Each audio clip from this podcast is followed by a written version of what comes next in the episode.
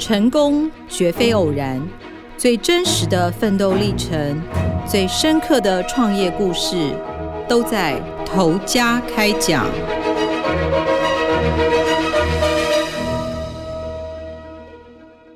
各位听众朋友，大家好，欢迎收听由静好听与静周刊共同制作播出的节目《投家开讲》，我是静周刊财经人物组记者邱婉仁。今天的节目要跟大家谈的这一位陶 Gay 呢，他是一位银行家，是阳信银行的董事长陈胜洪。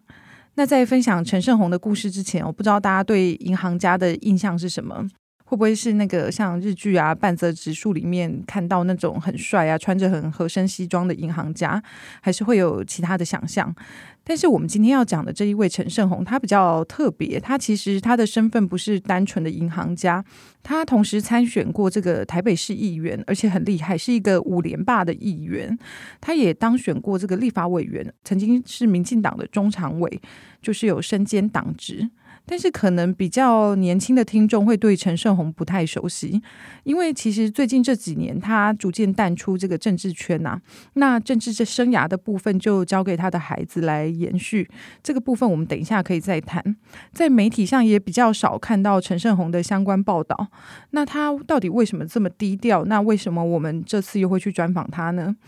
其实他会比较低调的原因，是因为他在两千零七年的时候曾经涉入了这个阳信银行的超贷案。那这一场官司其实一打就是将近十四年，所以这段时间他蛮低调的，一直到去年，也就是这个二零二零年底，他才刚刚获判无罪定谳。那我们这一场专访其实就是在他获判无罪后的那一个礼拜进行的，去听他聊一聊他获判无罪的心路历程。那在开始讲这个陈胜鸿的故事前，我觉得可以先帮大家回顾一下这个阳信银行超贷案的始末。其实这个案子要回到两千零二年，那个时候中华日报在公开标售他们的报社大楼，但是其实当时房地产景气不是很好，标售案的金额也比较大，一直流标，一直到隔年第四度开标的时候，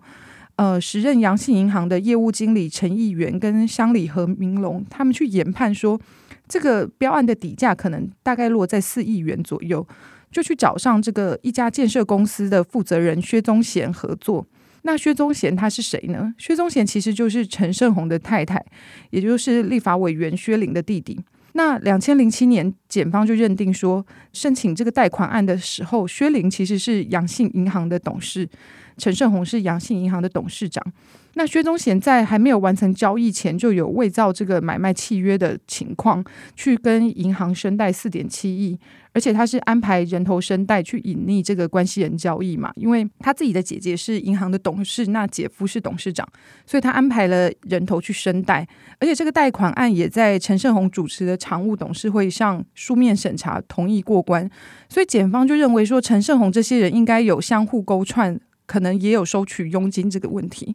但是一审士林地方法院其实是判陈胜鸿无罪，一直到二审才改判三年两个月。那一直到高院跟三审，也就是去年底才认定说，因为没有办法证明陈胜鸿他曾经参与或指示超贷，所以才判决他无罪。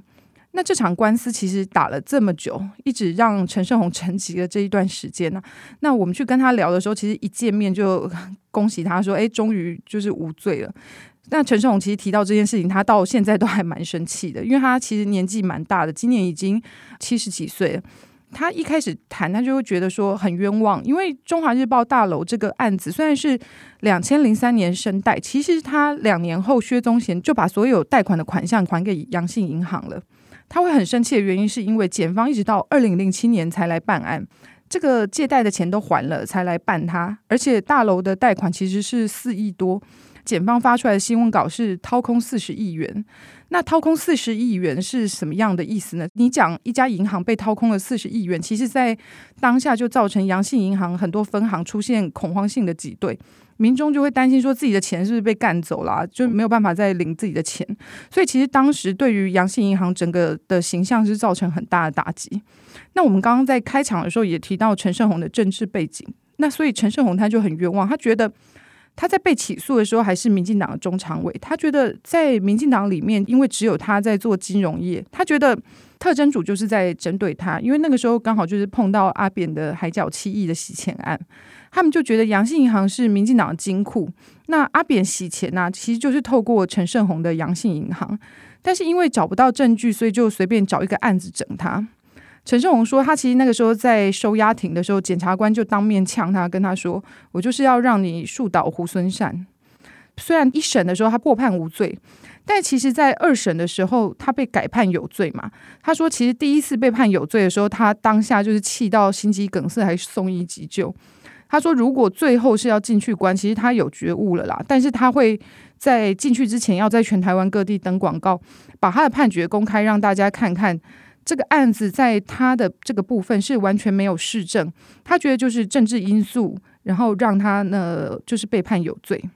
那我们这场陈胜洪的专访其实是在他的董事长办公室进行的。他在讲的时候其实就满腹委屈啊，但是他的办公室里面其实你就可以看到有很多他跟呃蔡英文啊、陈水扁的合照，那这些照片其实都可以彰显出他的政治实力啊，但是。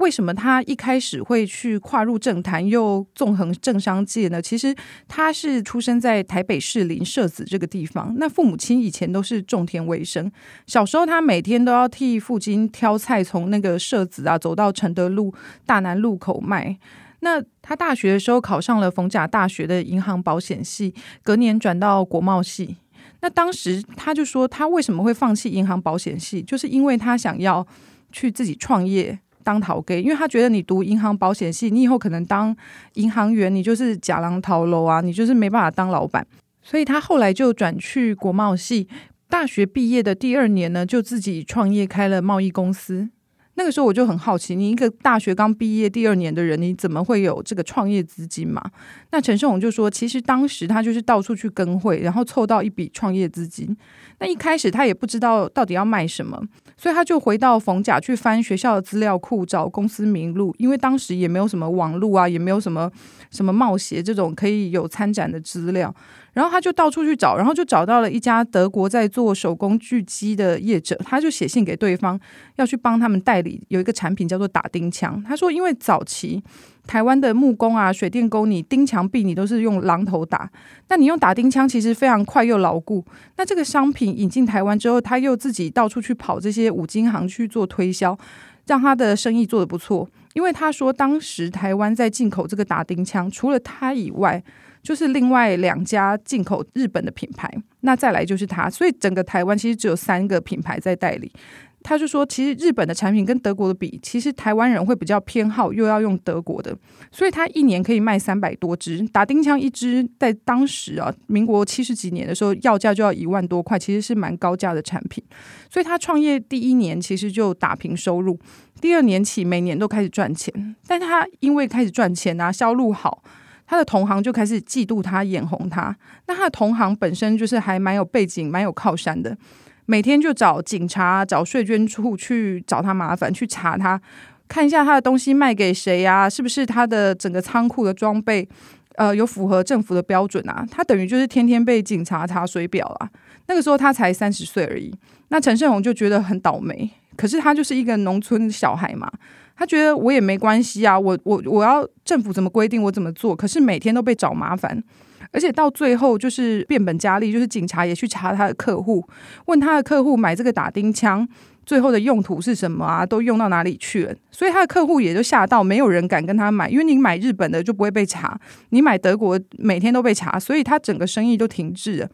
所以陈胜鸿其实当下他就气到，他就觉得说，既然我没有靠山，那我就自己出来选议员。所以他在当时就出来参选议员，在一九七七年的时候，他那个时候才三十三岁，他就出马来参选这个第三届台北市议员，而且第一次参选就赢了哦。为什么他会赢？因为陈胜鸿说他是士林社子人，那社子跟社子岛其实是不太一样，他其实是在社子岛旁边。他就说，因为其实当时社子这个地区啊，已经有大概三十年没有任何人出来参选。所以他一说要出来，就是年轻人嘛，就是那个时候虽然不知道他是不是政坛小鲜肉啦，但是非常年轻，又是大学毕业，所以很多人都投给他。他说光社子地区的票他就当选了。他的助理就在旁边补充说，其实陈胜鸿出马参选的时候比吴怡农还要年轻啊。而且他在参选前一年，因为其实当时台湾的银行还没有那么多，那比较多的是地区型的这种信用合作社。那阳信银行的前身其实就是阳明山信用合作社，那它主要是在北投跟士林这两个地区为主。那因为当时陈胜鸿已经在开贸易公司了，那他其实跟这个阳明山信用合作社有一定的业务往来。后来他也进入这个阳明山信用合作社担任理事，在地方上累积了一定的这个威望。那后来陈胜鸿就说，这个事情非常的现实，就是他选上议员之后，警察就没有再来找他，因为他是用无党籍身份参选嘛。那当时有靠山的这个对手，其实就是国民党的的那一派这样子。后来国民党也来邀他入党，他就说：“我当然不要啊，因为当时被查水表。”只有他一个人被查，如果所有的人一起查，他就觉得无所谓。可是他明显就是被欺负嘛，所以他那个时候其实就是以无党籍身份出马参选。那后来他就加入了民进党。那当选之后，陈胜鸿其实就在他的贸易公司成立一个服务处。他说他是台湾第一个成立服务处的民意代表。他说，因为以前议员啊或是立委根本没有服务处，民众要去哪里找根本都找不到，服务也不好。那因为以前都是什么万年国代或立委，他们都是国民党的固定的，所以根本都大家有没有服务都无所谓，都会当选。可是陈胜鸿用这个服务处让民众来接触他，他第二次参选的时候，就是当时第四届第一名的得票率第一高的，他就是不是只有拿社子地区的票了，连士林北投其他地方的人都会投票给他。那此后他就连续五届都当选议员，然后后来又参选立法委员嘛。后来，一九八二年的时候，他就成为这个阳明山信用合作社的理事主席。那所谓的理事主席，其实就是银行的董事长。他其实还蛮自豪他自己做的一些做法，因为我们知道他原本是念银行保险系，后来又去念了国贸。他就说他把很多在学校学的东西就学以致用，因为以前当时在当地的信用合作社，大家都会比较保守的心态，就觉得说反正我这样做每天也是领这么多钱，所以其实阳明山信用合作社在当时台北市是排行最差的，就是它的绩效啊，什么贷款放款的存款数量也都是非常少的。那陈胜洪就说他。在上任之前呐、啊，就是合作社其实是齐头式的给奖金，就是不管你做的多做的少，大家每到年终都领一样的薪水，所以大家都很散这样子。那他一上任之后，他就去改绩效制，做的多的人就领得多。可是他一改变的时候，其实反弹力量蛮大，员工抗争，然后里监事也来施压，很多人都会觉得说，哎，为什么要这样做啊？以前那样不是很好吗？为什么以前大家都可以年终领三十个月，为什么现在我只能领两个月，其他人还是领三十几个月？可是因为他这样子绩效制，果然就激励了一些真的很认真的员工，所以他坚持一年之后呢，阳性的放贷跟存款都业绩成长得非常快。他在担任六年的这个理事主席的期间呢、阳明山信用合作社就从台北市垫底排到台北市前三名。后来一九九七年，阳明山信用合作社就是在政府的指导下。改制成为商业银行，那陈胜鸿就顺势出任为阳信银行的董事长。后来透过不断的合并其他地区的信用合作社，他的分行开始就是拓展至中南部地区啊，扩展至百家这样子。只是因为我们刚刚有讲到他的政治色彩非常浓厚，尤其是他跟太太薛玲两个都是民进党的代表人物嘛，所以在八年前，其实阳信银行旗下的这个。阳信融资租赁公司啊，在上海开业的时候也引发质疑。那这个问题，我们就有问陈胜鸿，陈胜鸿就也是很抱怨，他就觉得说，全台湾其实三十六家银行行库，有二十九家都去大陆开业了，那阳信不过是其中一家。他觉得他也不是去做分行，他是去做租赁公司。尤其是像他觉得像台银啊这些公营的行库都可以去，为什么民营的银行不能去？他就会蛮抱怨这件事情的。那我们这边可以讲一下，就是有关他家人的部分，因为我们刚刚有讲到，呃，薛玲是他的太太。那其实薛玲是他的第二任太太，两个人在一九九七年的时候结婚。陈胜鸿他在四十多岁的时候，他说因为当时他个性不合，就跟第一任的妻子离婚嘛。当时其实有很多的报道啊，小道消息都会觉得说，薛林他其实是拿了这个四千万去逼前妻离婚呐、那陈胜洪就也借此就澄清了这个事情。他说他其实是跟第一任太太离婚六年之后才跟薛林结婚。那薛玲其实也是再婚啊，她的前夫其实很早就去世了，她自己单身了十年，那她一直都在台北市经商嘛，那她也就是因为经商的关系，跟这个阳明山信用合作社有业务往来，才会认识陈胜鸿。他们两个其实呃，因为都是再婚，所以两人并没有呃小孩。薛玲的孩子其实就跟着他一起加入陈胜鸿家庭。那薛玲的孩子有两位，一位是老大何立伟，现在已经在阳信银行里面工作。那小的儿子呢，大家可能会比较熟悉，就是现在的民进党立委何志伟，其实就是薛玲的孩子。所以现在陈胜鸿自己没有在担任立法委员之后，其实这个政治生命呢，就交给这个何志伟在延续啊。那他自己的呃，就是薛玲的大儿子何立伟的太太，也是台北市现现。在士林北投区的议员，所以陈胜鸿这几年其实就是转而专心的在经营这个阳信银行的部分。我们就问他说：“那你其实已经七十几岁，那你对于这个阳信银行，你的下一步发展是什么？”他说：“其实他对于到因为疫情的关系，大家都不能出去，所以其实他对于在马来西亚或者是其他东南亚国家发展，其实他还有。”很多的规划，像譬如说可以过去设立这个子行或分行啊，还有去年他在阳信银行的石牌总行旁边就开设了一个阳信数位生活体验中心，我们有跟他一起去拍摄去采访啊，因为其实这个数位生活体验中心蛮特别的，陈胜鸿会觉得说这个其实就是未来银行要做异业结合一个很好的方向。就是因为政府法规的规定，你只能贩售金融相关的衍生品嘛，所以他们其实就在总行旁边租了一个地方啊，就一个空间，可以去卖这个小农商品啊、地方美食。那这些小农商品其实不是呃网络上可能大家都已经很常见的这些小农商品，这些小农商品其实是阳信银行的各地的分行的行员，因为他们常常在地耕耘了很久，所以他们特别知道说哪边有一些比较特殊的东西，所以他们在这个生活体验中心里面所卖的小农商品。你在外面可能根本就找不到，所以陈胜鸿会觉得说，虽然现在大家很多人都在说，哎，未来可能都是用数位的方式在使用，呃，银行啊，你可能根本就不会再去到银行的实体的这个据点。可是陈胜鸿的想法是反的，他觉得其实应该是要想办法把这个实体的银行做大。就譬如说，诶，我可能可以跟路易莎结合啊，我在里面也可以卖咖啡啊，或者是我卖小农商品啊。就是银行它未来可能不是单纯的只做金融销售的服务，你可以结合，甚至可以帮你收物流包裹啊这些。他就觉得这个是他对于未来这个阳信银行发展的想象啦。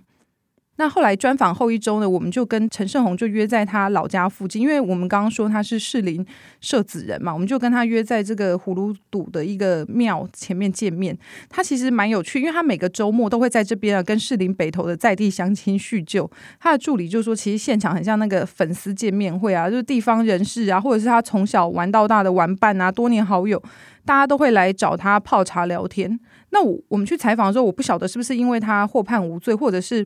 因为就是回到老家，然后身边都是很熟的这些朋友们，所以其实那一天他就还蛮轻松自在的。他还带我们在庙里到处巡啊，因为其实他现在也是这个庙的财团法人基金会的董事长啊。如果用比较民间通俗的话，就是其实他也算是庙里的主委就对。他就说以前他的父亲啊，从小就在这个庙里面做事，所以他现在等于是承接了他父亲的这个身份啊，现在也来这个庙里面服务。那我们后来在去年底的时候，最后一次。采访他那一天是十二月二十六号，就是耶诞节的后一天。那一天呢，他就是做了一个寒冬送暖的活动。这个活动其实他已经做了三十几年了，然后没什么人知道。只有在他就是针对士林北投区的中低收入户，我发给他一千元的慰问金，然后再给他一些民生物资啊。他说，其实这个事情他已经做了三十几年都没有告诉别人，因为他觉得就是有一些好事。不见得我要让别人知道，可是我延续的一直做，我不只承接我父亲在庙里面的的这些服务，那我也承接这个公益活动。后来陈胜鸿也跟我们提到说，他在做这个公益活动，除了这个寒冬送暖之外，其实他也是这个台东红叶少棒队的幕后的这个神秘的赞助家啦。我们就会觉得说，那你是不是棒球迷啊，或干嘛，或是你很喜欢看这些运动赛事？可是陈胜鸿说，其实他自己是不看运动赛事的。